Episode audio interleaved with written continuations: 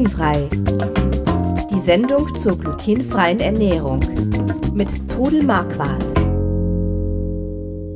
Hier sind wir wieder mit dem Podcast Glutenfrei, die Sendung zum Thema glutenfreie Ernährung mit Trudel Marquardt. Mein Name ist Chris Marquardt, ich bin der Sohnemann und wir unterhalten uns einmal die Woche über Zöliakie und äh, was haben wir letztes Mal gehabt? Zutatenlisten lesen. Wir ähm, sind keine Mediziner, keine Ernährungsberater, muss man immer dazu sagen. Alle Dinge in dieser Sendung beruhen auf eigenen Erfahrungen und auf 20 Jahren Leben mit der Diagnose Zöliakie. Und was daraus so entstanden ist, hallo. Hallo. Wir wollen heute mal ein Rezept zerpflücken. Das ist so, ja, wir wollen es mal so von, von, A nach, von A bis Z einmal durchgehen. Und zwar mal ein Grundrezept. In diesem Fall ist es der glutenfreie Hefeteig. Was ist der Unterschied zwischen einem glutenhaltigen und einem glutenfreien Hefeteig? Ja, also der glutenfreie Hefeteig ist schon am Anfang erst einmal eine riesige Herausforderung, die man aber meistern kann. Also, wenn du das so sagst, dann trauen sich die Leute ja gar nee, nicht ran. Du, nee, musst, nee, du musst sagen, gar nicht so schwer. Ja, äh, man muss sich einfach darauf einlassen und man muss ein bisschen Abschied nehmen vom glutenhaltigen Hefeteig. Was sind die Unterschiede? Also der glutenhaltige Hefeteig, wer den schon gemacht hat, der weiß, da äh, hat man dann eine schöne Einheit wie eine Kugel.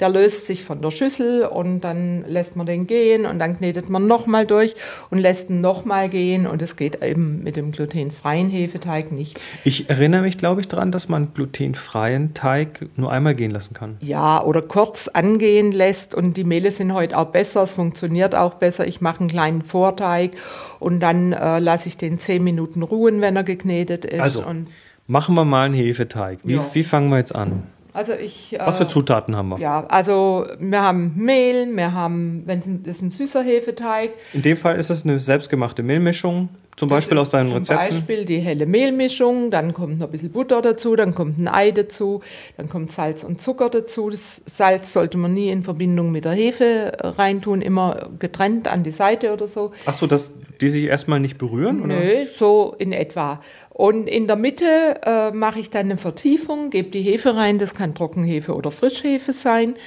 gebe Prise Zucker über die Hefe. Das hilft, dass die Hefe besser aufgeht. Ein bisschen von der lauwarmen Flüssigkeit, lasse es etwa zehn Minuten stehen, dann bilden sich Blasen. Und dann kommt die restliche... Also das Klassische, wie man es früher ja. gemacht hat, in der Mitte eine Kuhle, in der genau, das stattfindet. Genau. Und drumherum liegen es, die anderen Zutaten. Man muss es nicht unbedingt, aber es ist hilfreich beim glutenfreien mhm. Teig.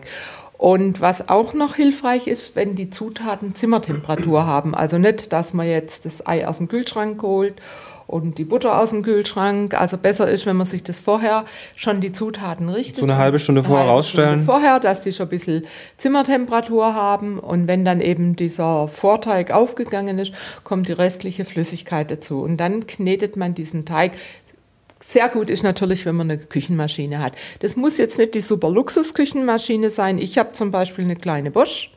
Die, die, die, die, ich glaube ich in 80 Prozent der deutschen Haushalte irgendwie wiederfinden werde. Ja, also ich will jetzt nicht sagen, es gibt außer Bosch noch ein paar ja, andere. Es gibt Philips, es gibt oh, Kenwood. Kenwood und noch ein paar andere. Aber es tut's auch am Anfang eben diese kleine Küchenmaschine. Und wichtig ist, dass man einen glutenfreien Hefeteig fünf Minuten richtig gut durchknetet. Echt? Also ja. nach, nachdem dieser, dieser, diese Hefe am Anfang angefangen hat zu blubbern, genau. dann äh, fünf Minuten Fünf Minuten kneten? Fünf Minuten kneten. Der muss richtig gut durchgeknetet sein. Und dann sollte er anfangen, sich von der Schüssel zu lösen. Und je nachdem, was für Mehl man nimmt, kann das auch ein bisschen anders sein als, als im Rezept, weil die Mehle unterschiedlich reagieren auf die Flüssigkeit. Mhm. Deshalb sage ich eigentlich immer, tastet euch erstmal so ein bisschen ran mit der Flüssigkeit bis der Teig sich anfängt von der Schüssel zu lösen. Und wenn er das nicht tut, wenn er zu sehr klebt, kann man dann während dem fünf Minuten Kneten einfach noch ein bisschen Mehl dazu tun? Kann man noch ein bisschen Mehl dazu tun, aber immer sehr vorsichtig damit sein, weil zu viel Mehl heißt dann auch wieder trocken. Also. Äh, aber aber diese, diese, diese elastische Kugel, die man so bei einem klassischen Hefeteig hinbekommt, kriegt man da nicht. Die hat man nicht ganz so, nein.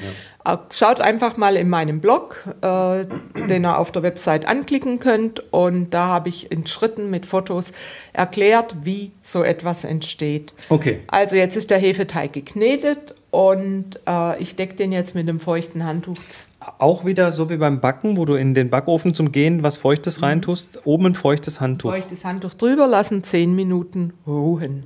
Ruhen du gleich, gleich irgendwo in der geht- Wärme? Ja, einfach normal in der Küche, wo ich ihn gemacht habe. Der muss jetzt nicht extra äh, irgendwo Nicht auf die stehen. Heizung oder so. Nee, da wäre ich sowieso vorsichtig. Ich habe kürzlich auch die Frage gekriegt, was habe ich falsch gemacht? Ich stelle meinen Hefeteig auf die Heizung. Es kann schon zu heiß sein und dann geht er vielleicht nicht. Ach so, da, wir hatten es ja, wenn es über 40, ja. 40 Grad wird, dann wird es schon schwierig.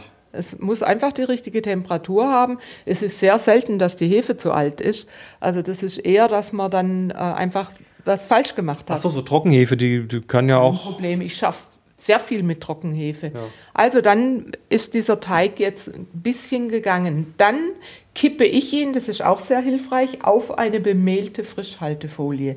Wenn er dann nämlich noch ein bisschen klebrig ist, kann ich über die, den Teig noch ein bisschen Mehl stäuben und mit Hilfe dieser Frischhaltefolie diesen Teig nachkneten, ohne dass er mir an sämtlichen Fingern klebt.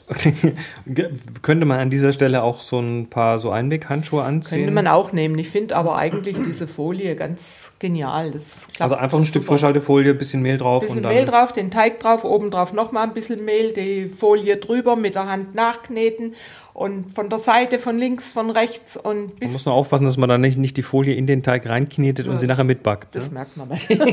Und dann ist der Teig eben diese Einheit, die wir gerne wollen. Dann sieht er eben auch so aus. Ich sehe jetzt der- auf dem Foto hier so eine Kugel, ja? Eine Kugel.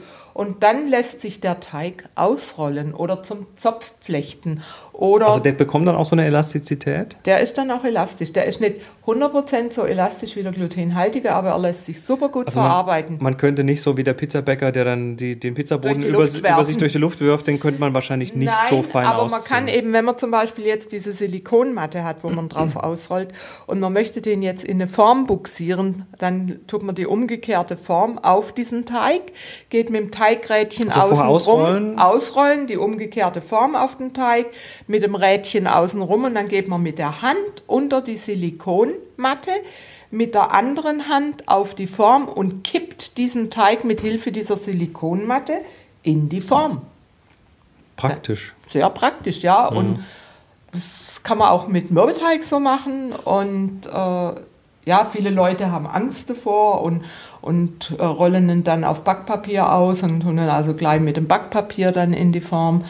Aber ich habe also damit super Erfahrung und das kriegt man dann mit der Zeit richtig gut raus. Ja, ähm, das gibt's als Rezept auf deinem normalen Kochbuch www.glutenfrei-kochen.de Genau. und aber auch im Blog. Also wenn man dort auf, wie heißt es denn, Trudels, ich muss mal schauen, wie es denn genau heißt, Trudels Blog, also links im Hauptmenü, Trudels Blog, da landet man dann ähm, auf deinem Blog. Und auf dem Blog machst du dann immer wieder auch Rezepte mit Bebilderung, wo dann tatsächlich so Bild Genau. 1, 2, 3 so in mehreren Schritten dann die Sachen Wo erklärt man dann auch werden. sieht, wie sich so ein Teig entwickelt und wie der aussieht und ja, dass man sich das auch vorstellen kann. Also für mich war es auch immer schon wichtig bei Kochbüchern, dass Bilder dabei sind. Oh, das hilft sehr gut. Ja, also das finde ich also absolut nötig. Und du fotografierst die ja auch sehr schön. Ja, das habe ich Ähm. auch von dir gelernt. Ach ja, nur so ein bisschen. Ja. Ähm, so, jetzt lass uns doch mal irgendwie so ein, zwei andere Sachen noch rausgucken. Und zwar, so, ich würde mal eine andere Sache noch rauspicken wollen, und zwar irgendein Hauptgericht, wo du deine, wo du deine, dein altes Rezept genommen hast, dein Vor-Zöliakie-Rezept und das umgewandelt hast, dass wir mal so ein bisschen schauen können, wie man denn so ein Ding umwandelt. Nehmen wir mal die Kohlrouladen zum Ja. Beispiel. Du hast äh, früher immer die, die tollen Kohlrouladen gemacht und ähm, tja, das ist jetzt die Frage, gibt es denn in den Kohlrouladen irgendwas, was möglicherweise Probleme verursachen kann? Ja, also in den Fleischteig bei den Kohlrouladen kommt normalerweise ein eingeweichtes Brötchen rein und das war ja glutenhaltig. Okay, das heißt, die anderen Zutaten sind, Sind glutenfrei. was haben wir denn da? Zwiebeln und Zwiebeln, Petersilie, wir haben ein Ei, wir Rotkohl? haben, äh, nö, äh, das ist Hackfleisch. oder Hack, oh, Hackfleisch? Weißkohl, also da nehme ich gerne einen großen Spitzkohl, weil man da schöne große Blätter hat. Ich blanchiere die Blätter, mache die Fleischmasse und inzwischen mache ich das also so, dass ich eben dieses Brötchen nicht rein tue. Man kann natürlich ein glutenfreies Brötchen in Wasser legen, aber das kriegt eine komische Konsistenz. Wenn man das nachher ausdrückt, das zerbröselt einem so in den Fingern. Also ich mache das inzwischen so, dass ich von dem Kraut ein bisschen klein schneide, das dann mit anbrate und ähm, ein bisschen Paniermehl, glutenfreies Paniermehl, Semmelbrösel dazu tue. Und das und kommt dann in die, in die Füllmasse das rein? Das kommt dann in die Füllmasse rein und kein Mensch merkt, dass die anders sind. Die schmecken wunderbar, die werden dann angebraten und ja. Sehr schön. Ja. Hier hast du eine Zucchini-Tortilla. Ja, die von Natur aus schon mal glutenfrei ist. Eine Tortilla ist ein Eierkuchen, oder? Ja. Im Prinzip. Also das ist, äh, sind Zucchini, da ist Zwiebel, Knoblauch, da ist Salami drin, das wird angebraten miteinander, kleine Würfelchen von der Zucchini und dann wird es mit Eiern, also wird es erst angebraten, dann kommt es in die Eiermasse rein und dann ähm, brät man das, kippt es dann auf den Teller, dreht es um, das kann man warm und ja. kalt essen, ist hervorragend. So, jetzt äh, noch zum Abschluss noch ein Ding. Ähm, wir, wir kommen ja aus dem Schwabenland. Du, du bist ursprünglich aus dem Badischen. Und wir essen da im Süden ja ganz gerne unsere Linsen mit Spätzle. Genau. Also Linsen mit Spätzle, das ist ja so äh, typisch schwäbisch. Sehr typisch schwäbisch. Die Spätzle ist klar, die kann man natürlich jetzt nicht aus Weizenmehl machen. Ähm, kann man aber sehr gut glutenfrei machen. kriegt man die hin, die so mit der Spätzlepresse? Kriegt man sehr gut hin. Äh, da muss einfach der Spätzleteig die richtige Konsistenz haben. Mhm. Da muss ein bisschen fester sein. Ich mache ein bisschen Maisgrieß reinlassen, ziemlich lang nachquellen und dann kann man den durch die Presse drücken.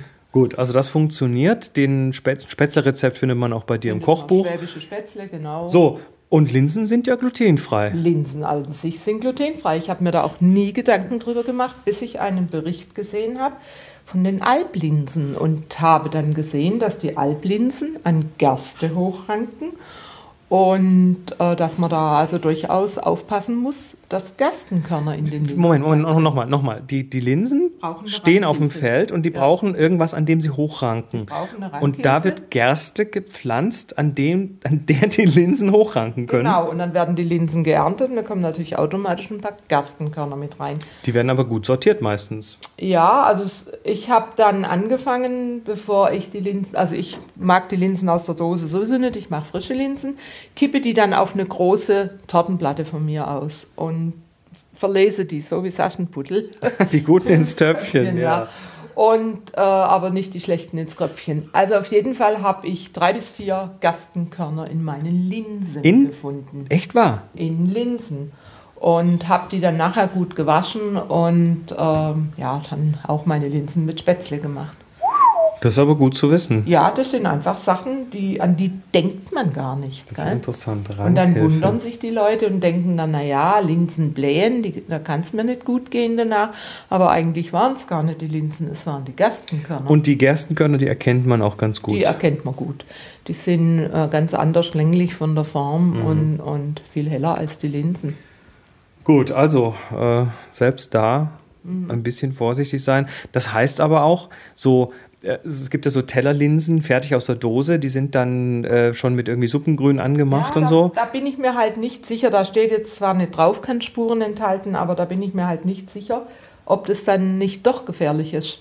Also heißt das jetzt nicht automatisch, dass alle Linsen mit Gerste als Rankhilfe Nein, das angebaut heißt werden? Sicher nicht. Ich habe aber auch schon andere Linsen äh, ausgeschüttet auf dem Teller also nicht nur die Alblinsen und hatte auch Körner drin. Aber es kann sogar passieren, wenn man Leinsamen ausschüttet, dass man da Fremdkörner findet. Ja, man muss dann sich immer, immer klar machen, dass die vermutlich in Betrieben äh, sortiert, gepackt und sonst mhm. was werden, wo auch mhm. andere Getreide gepackt werden. Ja, ja, klar. Also ich wäre da immer lieber etwas vorsichtig mhm. und würde die Sachen gut anschauen. Also ich esse die Linsen trotzdem, aber ich lese sie aus und wasche sie gut. Mhm. Also in Zukunft immer mitdenken beim Kochen, beim Zutaten. Äh, beim Zutaten aussuchen und natürlich immer diesen Podcast hören, weil da kriegt man solche Tipps zum Beispiel. Ähm, Ihr findet weitere Folgen auf www.glutenfrei-kochen.de. Dort einfach auf Podcast klicken und da könnt ihr zum einen euch alle alten Folgen anhören und ihr könnt euch dort diesen Podcast auch abonnieren. Das kostet nichts und sorgt dafür, dass der Podcast automatisch bei Neuerscheinen auf eurem Tablet oder Smartphone oder auf eurem Computer landet Und ihr verpasst keine weitere Folge. So, das war's. Ich hatte das Vergnügen mit Todel Marquardt. Und mein Name ist Chris Marquardt und wir sprechen wieder nächste Woche. Bis dann, macht's gut. Sie hörten glutenfrei. Die Sendung zur glutenfreien Ernährung mit Todel Marquardt. Über 900 glutenfreie Rezepte und weitere Informationen auf www.glutenfrei-kochen.de.